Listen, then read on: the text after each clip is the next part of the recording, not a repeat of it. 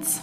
Es ist Sommer und richtig, richtig heiß draußen. Eigentlich ein bisschen ungewöhnlich für Kiel schon so früh und passend dann auch noch, hat es ja schon gestartet mit dem Wetter zur Kivo und jetzt geht's weiter. Also das ist fast, äh, ja, schon sehr ungewöhnlich, würde ich sagen. Heute haben wir unseren dritten Themenschwerpunkt und unseren ersten Special Guest. Und ich würde sagen, wenn ich jetzt verrate gleich, wer hier ist, dann haben die meisten unserer ZuhörerInnen schon ein Gesicht vor Augen oder zumindest schon mal von dir gehört. Heute werden wir quasi uns mal damit beschäftigen, was macht man eigentlich, wenn man schon in der Wissenschaftskommunikation und mit der Wissenschaftskommunikation arbeitet. Also wir haben heute hier keinen Doktoranden oder eine Doktorandin, sondern schon jemanden, der ich sag's mal ein bisschen salopper, voll im Berufsleben steht. Herzlich willkommen, Ulf Ewert. Hallo, schön, dass du da bist.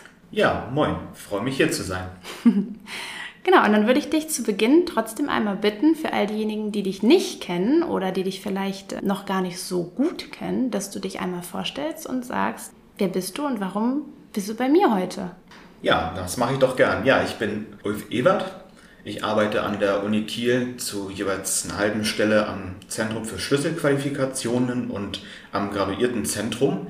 Bin ursprünglich Biologe, Diplombiologe, habe also in Kiel Biologie studiert, war dann eine ganze Zeit lang freiberuflich tätig, auch schon mit Berührung zur Wissenschaftskommunikation, bevor ich dann in den öffentlichen Dienst der Uni Kiel gegangen bin. Normalerweise geht es ja darum, dass wir sagen, oh, wir beschäftigen uns jetzt mal mit der Forschung und gucken da vertiefend drauf. Das bietet sich ja bei dir erstmal nicht an. Deshalb würde ich sagen, wir beschäftigen uns gleich sofort mit Wissenschaftskommunikation. Also nicht erst im zweiten Teil, sondern jetzt direkt frage ich dich eine Frage, die umfangreicher nicht sein könnte. Was glaubst du oder was würdest du sagen, was ist für dich Wissenschaftskommunikation? Definitionen sind da ja durchaus auch individuell. Und welche Bedeutung hat es denn auch für dich persönlich? Ja, natürlich eine große Frage, die auch im Diskurs ist. Es wird ja auch unterschieden, also wo fängt interne oder hört interne Wissenschaftskommunikation auf, wo fängt externe an, wo es darauf ankommt, also die Leute, mit denen ich kommuniziere, wie viel Wissen teilen wir eigentlich. Aber so etwas verallgemeinernd geht es schon darum, wissenschaftlich Erworbenes und wissenschaftlich überprüftes bzw. überprüfbares Wissen zu kommunizieren an Menschen, für die das entweder komplett neu ist oder zumindest in Teilen neu. Kommunikation schließt natürlich auch Diskussionen mit ein und den Austausch verschiedener Menschen zu dem jeweiligen Thema. Ja, vielleicht gehen wir da schon noch einen Schritt weiter. Warum machst du das? Warum hast du gesagt, das ist mein Beruf? Also welche Bedeutung hat dieser Bereich für dich? Man muss ein bisschen früher schauen. Ich habe ja Biologie studiert, komme selber aus einer Familie, in der viele Lehrerinnen waren und sind. Habe vor dem Studium gesagt, ich werde auf gar keinen Fall ja, Lehrer werden, weil ich will ja das, was ich gelernt habe, selber anwenden und nicht einfach weitergeben. Habe dann aber im Studium schon gemerkt, dass mir das eigentlich Spaß macht, zum Beispiel als Hiwi in verschiedenen Kursen in der Biologie Wissen weiterzugeben und eben auch so zu erklären, dass die Leute es verstehen, aber sich auch dafür begeistern können. Vielleicht bin ich da auch ein bisschen beeinflusst worden, schon durch meinen Vater, der im Berufsleben Biolehrer war und mir, als ich jetzt vier Jahre alt war, zum Beispiel schon im Garten oder in der Natur draußen immer alles so erklärt hat, dass ich es auch als ja, Kleinkind schon verstehen konnte und mich dann auch so dafür begeistert habe, dass ich später tatsächlich Biologie studiert habe. Später haben wir dann in Kiel angefangen, die Science Show zu machen. Also die Idee, die kam dann natürlich ein bisschen später nach dem Studium, aber die Idee war, sowas wie ein Science Slam an die Uni zu bringen, wo wir junge Leute, die studieren oder promovieren, auf die Bühne bringen, um über ihre Wissenschaft zu erzählen, also über Forschung zu erzählen und das einfach an andere weiterzugeben. Das macht mir eigentlich nach wie vor sehr viel Spaß. Also nicht nur diese Form der Wissensvermittlung, wissenschaftlichen Wissens oder Forschung, sondern eben auch mit Leuten zu arbeiten und denen zu zeigen, wie man das machen kann, wie man sich also verständlich machen kann, wenn man über die eigene Forschung spricht. Jetzt hast du die Science Show schon erwähnt Und wir haben ja auch schon vorab, als du dich vorgestellt hast, erfahren, was du so grob machst. Also du arbeitest am ZFS, du arbeitest am Graduiertenzentrum der Uni, du organisierst, leitest eben auch die Science Show. Wenn ich dich jetzt fragen würde, wie sieht so das Handbuch für den idealen Wissenschaftskommunikationsberufseinstieg ein, wirst du mir wahrscheinlich sagen, den gibt es so nicht. Ist wahrscheinlich super individuell. Aber wie war es denn bei dir? Also was würdest du sagen, waren einfach Steps oder wichtige Meilensteine, um dahin zu kommen, wo du, wo du jetzt stehst? Und das ist ja tatsächlich auch noch weitaus mehr als ich sag mal in Anführungsstrichen nur Mitarbeiter beim ZFS und GZ. Also Einstieg, wie du sagst, das kann sehr individuell sein. Bei mir war es tatsächlich auch durch die freiberufliche Phase. Ich habe da auch schon mit beziehungsweise für die Science Show gearbeitet, aber auch andere Sachen gemacht, zum Beispiel Wanderausstellungen betreut, deutschlandweit zu naturwissenschaftlichen Themen, wo wir dann eben auch sehr viele Gruppen, gerade von äh, Kindern, SchülerInnen hatten, aber auch Erwachsene, die dann freiwillig zur Führung kamen, Rentnergruppen, aber auch Familien, das war so eine Erfahrung, die eigentlich mir sehr viel gebracht hat, weil gerade Kinder und Jugendliche können ja gnadenlos sein. Also wenn die was langweilt, dann sagen die das auch oder äh, lassen einen das spüren. Und Langeweile kommt oftmals dann auf, wenn sie etwas nicht verstehen oder nicht richtig erklärt bekommen oder nicht auf die richtige Art und Weise. Und das schult natürlich. Also gerade Kinder sind eigentlich ein super Publikum und können harte Lehrerinnen und Lehrer sein, um einen auf Wissenschaftskommunikation vorzubereiten, dass man immer in so einem Prozess ist zu überlegen, wie kann ich das noch besser machen, wie kann ich das so machen, dass die dranbleiben, aber einerseits auch die Sachen so verstehen, wie sie verstanden werden sollen. Später bin ich dann also zurück an die Uni gegangen, mit der Science Show weitergemacht, mit einer Kollegin zusammen, Catherine Simmons, kann ich vielleicht nachher noch ein bisschen was zu erzählen.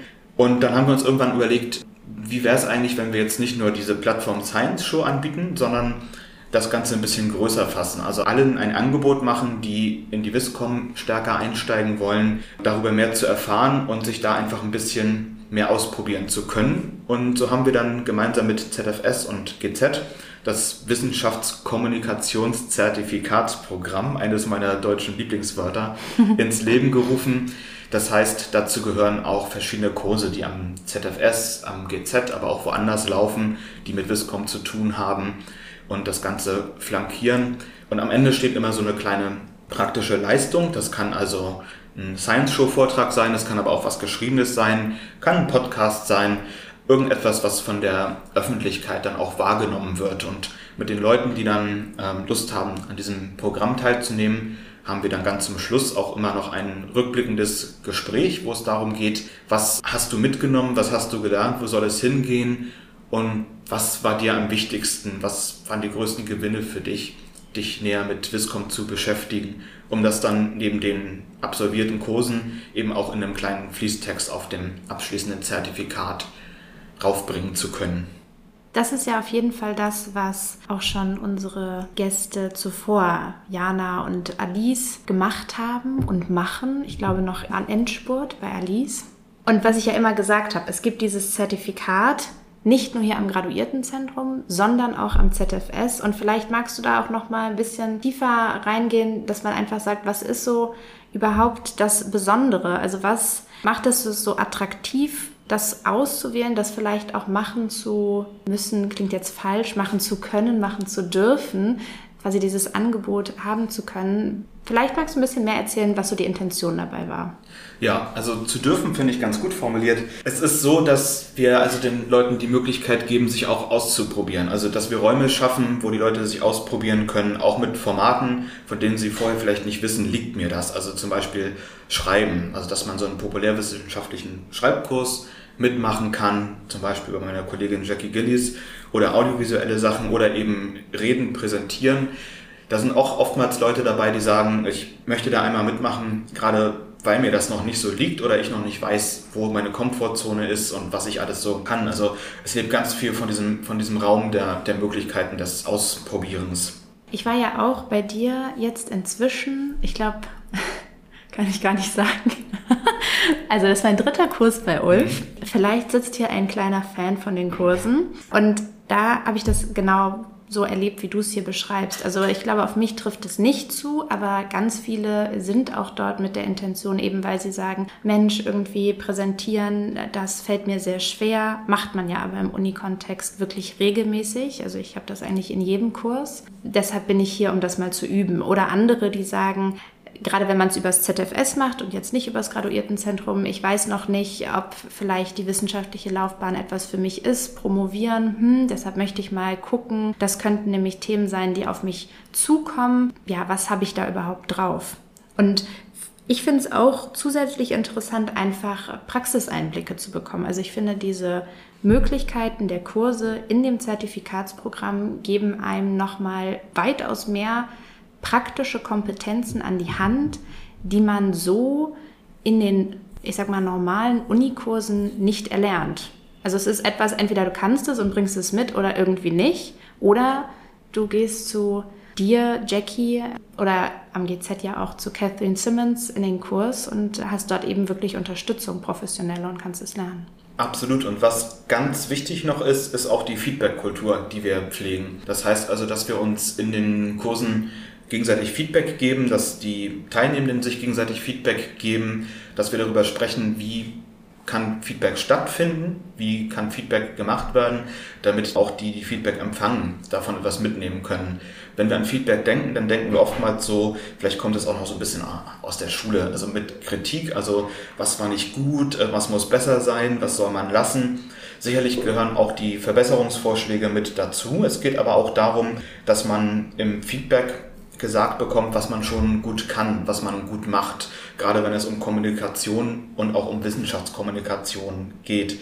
Oftmals hat man da einen blinden Fleck, haben Menschen Unsicherheiten, aber wenn man dann darauf gebracht wird, also das hast du echt gut gemacht und mach davon mehr, dann sind das oftmals auch Sachen, auf die man aufbauen kann, also Potenzial hat, was man noch mehr ausschöpfen kann, was einem erst durch solche Feedback-Runden überhaupt das erste Mal gesagt wird im Berufsleben ist es ja oftmals auch so, dass man vielleicht nicht in jedem Beruf und überall ständig gelobt wird. Nicht, weil diejenigen, die loben könnten, dazu keinen Bock haben oder das nicht wollen, sondern weil vielleicht gesehen wird, die eine oder andere Person macht Sachen schon gut. Das müssen wir da ja nicht sagen. Also das weiß die ja selber am besten. Aber die Person selber ist vielleicht gar nicht so sicher, kommt es jetzt eigentlich gut an in meinem Team oder Vorgesetzten, was ich mache? Sind die damit zufrieden oder nicht? Deswegen ist eben auch positives Feedback sehr wichtig, auch in unseren Kursen. Ja, jetzt ist es ja so gewesen, dass Jana und auch Alice ja beschlossen haben, Promotion schön und gut. Das war hier eine schöne Zeit. Das wird nicht mein beruflicher Werdegang werden. Wir wollen in der Wissenschaftskommunikation tätig sein. Und da interessiert mich natürlich so ein bisschen ja, ein bisschen herausfordernd. Ist das was, was du öfter erlebst, dass Leute bei dir in den Kursen sind oder allgemein das Zertifikatsprogramm besuchen und sagen, Mensch, das möchte ich unbedingt machen, da möchte ich beruflich tätig sein? Und würdest du auch sagen, dass das vielleicht etwas ist, was man gar nicht so auf dem Schirm hat und erst durch das Zertifikatsprogramm auch quasi einfach einen neuen beruflichen Weg eröffnet bekommt, was da alles möglich ist? Ja, sowohl als auch. Also es gibt Menschen in dem Programm sowohl bei den Promovierenden als auch bei den Studierenden, die sagen, also ich habe eigentlich nicht vor, die jetzt die wissenschaftliche Laufbahn oder Forschungslaufbahn weiter zu verfolgen, möchte aber der Wissenschaft bzw. der Forschungswelt weiter verbunden bleiben. Und da kann Wissenschaftskommunikation natürlich ein Weg sein, um sich da beruflich weiter zu qualifizieren und dann eben später vielleicht in den Wissenschaftsjournalismus zu gehen oder was auch immer, auf irgendeiner Plattform zu arbeiten, die Wissenschaftskommunikation betreibt und auf diese Art und Weise dem Ganzen verbunden zu bleiben. Andererseits sind natürlich auch Leute dabei, die bewusst in der Forschung und Wissenschaft bleiben wollen. Aber auch die profitieren davon, weil man auch in der Wissenschaft und in der Forschung immer wieder in Situationen kommen wird, wo man eben Menschen, die nicht vom Fach sind oder dem Fach nicht allzu nah stehen, erklären muss, was mache ich eigentlich und warum und wie funktioniert das Ganze und warum könnte das auch für euch relevant sein. Aber auch fachintern kann man eben bestimmte Sachen, bestimmte Basics so aus der Kommunikation immer wieder für sich verwenden bzw. anwenden, um Sachen einfach besser und ja, effektiver erklären zu können. Jetzt sind wir bei deinen Meilensteinen, haben wir quasi eine kleinere, größere Pause beim Wissenschaftskommunikationszertifikat eingelegt. Und ich persönlich besuche ja gerade einen Kurs bei dir, der heißt City Meets Science in Kooperation mit dem FLET 7. Und jetzt frage ich mich einfach, ist es quasi damit gewesen an deinen Meilenstein mit dem Zertifikat oder machst du eigentlich noch mehr neben GZ und ZFS? Und was sind das so für, für Sachen, die du da noch machst und Kooperationen, die du da vielleicht auch schließt? Ja, da gibt es Kooperationen, die wir vorher schon hatten, die wir weiterhin haben, die ich auch weiterhin pflege, zum Beispiel mit der Kiel-Region hier in Kiel, die das Festival der Wissenschaft organisiert und gestaltet, Science Day am 30.09., mit der wir aber auch schon seit 2015 zusammenarbeiten, in dem die Science Show auch immer wieder dabei ist. Wir haben im September, Oktober letzten Jahres einmal überlegt, äh, vielleicht sollten wir mal alle, die irgendwie mit Wissenschaftskommunikation hier in der Kieler Region zu tun haben, irgendwie zusammenkriegen in einer größeren gemeinsamen Vorstellungsrunde, um vielleicht so ein Netzwerk zum Austausch zu schaffen. Das haben wir dann auch gemacht. Ich habe dann Anfang des Jahres Leute eingeladen. Auf Zoom war das dann noch, die aus verschiedensten Bereichen kamen. Also das war natürlich auch CRU Kiel, aber eben auch Fachhochschule, die Muthesius Kunsthochschule war mit dabei, die Kielregion und alle, die irgendwelche ja, Player sind in dem Feld Wissenschaftskommunikation. Daraus ist dann ein Netzwerk entstanden, was dazu dient, also gemeinsam regelmäßig Austausch zu haben an Ideen, gemeinsam aber auch vielleicht das eine oder andere auf die Beine stellen und anstoßen zu können als Projekt. Was da als positives Feedback beim ersten Treffen vor allem kam, war, dass es wirklich bereichernd für alle gewesen ist, mal zu sehen, wer sind eigentlich die anderen und wer macht eigentlich was, weil viele voneinander noch gar nicht gehört haben. Und da schauen wir doch recht ja, optimistisch in die Zukunft, was da alles noch so daraus entstehen mag. Ich finde das super interessant. Ich habe das ja auch mitbekommen, da ich ja für alle die, die das vielleicht noch nicht wissen, hier am Graduiertenzentrum ja studentische Mitarbeiterin bin. Dementsprechend war ich ja auch bei einigen Treffen dieses Netzwerks dabei und ich glaube, dass da unfassbar viel Potenzial auch einfach liegt in den Möglichkeiten der vielleicht noch entstehenden Formate, aber der auch bereits bestehenden Formate, was man quasi durch jetzt dieses größere Netzwerk einfach an Außendarstellung, Öffentlichkeit und Co. ja einfach ein Potenzial hat. Was würdest du denn sagen, welche Ziele hast du dir so persönlich mit diesem Netzwerk irgendwie gesteckt? Wo sagst du, das sind vielleicht auch kleine Träume von dir, hinsichtlich jetzt des Netzwerks, wo soll es hingehen? Wo siehst du das Ganze vielleicht in ja, einem Jahr und dann in fünf Jahren? Da muss ich mal kurz überlegen. Schleswig-Holstein bzw. Kiel macht eigentlich schon ein paar tolle Sachen, was Wissenschaftskommunikation angeht. Aber ich bin der Meinung, das geht auch immer noch mehr. Manchmal braucht man aber auch einfach mehr Leute mit an Bord, um Sachen auf den Weg bringen zu können. Wir hatten zum Beispiel im Juni den ersten Salon, Viscom Salon des Netzwerkes, wo die Idee aufkam, ein Science-Mobil auf den Weg zu bringen, um dann eben Wissenschaft, wissenschaftliche Themen auch außerhalb von Kiel und Umgebung in die Peripherie Schleswig-Holsteins zu bringen. Gibt es in kleineren Formen bereits, aber das sehen wir durchaus noch als ausbaufähig an. Das kann immer nicht nur eine Einrichtung oder eine Gruppe alleine machen, da braucht man dann mehrere PartnerInnen dazu und dafür ist so ein Netzwerk hervorragend geeignet. Außerdem sehen wir noch Potenzial, was Internationalisierung angeht. Also ich träume auch davon, dass wir die Leute, die jetzt nicht vielleicht aus, aus Deutschland in Schleswig-Holstein, in Kiel sind, sondern auch woanders herkommen, mehr eingebunden werden können in Wissenschaftskommunikation. Entweder als aktiver Part oder eben auch als Publikum, dass sie also mehr wahrnehmen können von Wissenschaftskommunikation, von Events, was dann auch englischsprachig ist äh, und dann eben auch von mehr Menschen, die jetzt nicht unbedingt von hier kommen, auch erfahren werden kann. Das sind so die Sachen, die würde ich mir durchaus für die Zukunft wünschen. Vielleicht gibt es ja sowas wie Partnerstädte für die Science Show, dass man dann sagen kann, einmal im Jahr kommen dann die Leute aus Stadt XY im europäischen Umland haben hier Gastvorträge und umgekehrt besucht ihr dann mit der Science Show die Leute vor Ort und macht dort eine. Vielleicht ist das ja auch ein Ziel für in fünf Jahren. Wer weiß das schon? Das wäre durchaus eine Möglichkeit. Also wir denken auch gerade hier und da konkreter etwas tatsächlich in die, in die Richtung. Aber da müsste ich an geeigneter anderer Stelle, wenn die Pläne etwas weiter fortgeschritten sind, vielleicht nochmal noch mal herkommen und dazu ein bisschen was erzählen. ja, sehr gerne. Wir sind ja jetzt auch schon tatsächlich am Ende unserer ersten Folge. Und ich kann so viel schon mal vorwegnehmen. Wir haben ja die Science Show auch schon jetzt zusammen bestritten zur Kieler Woche und die Ocean Science Show.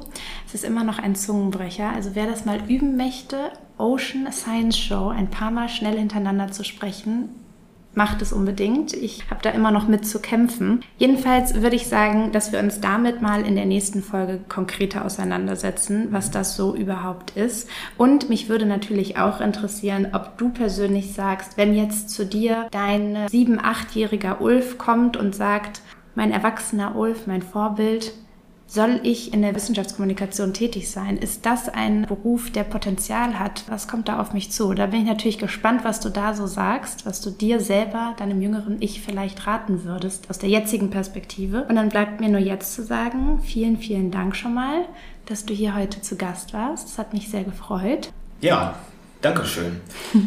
Also was würde ich meinem jüngeren Ich mitgeben? Dem jüngeren Ulf würde ich sagen, mach das so, wie du das vorhast. Also ich würde das wieder so machen, wie ich es gemacht habe. Vielleicht würde ich mich ein bisschen dazu ermuntern, noch früher und aktiver in die Wissenschaftskommunikation zu gehen und schon früher anzufangen, Sachen auszuprobieren und aufzubauen. Weil das, was ich erfahren habe, das hat mich, aber auch viele, die mit auf dem Weg gewesen sind, sehr bereichert.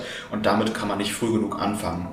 Da gebe ich dir recht. Ein sehr schönes Schlusswort. Also bleibt uns nur noch zu sagen Tschüss und bis in zwei Wochen. Tschüss. Tschüss.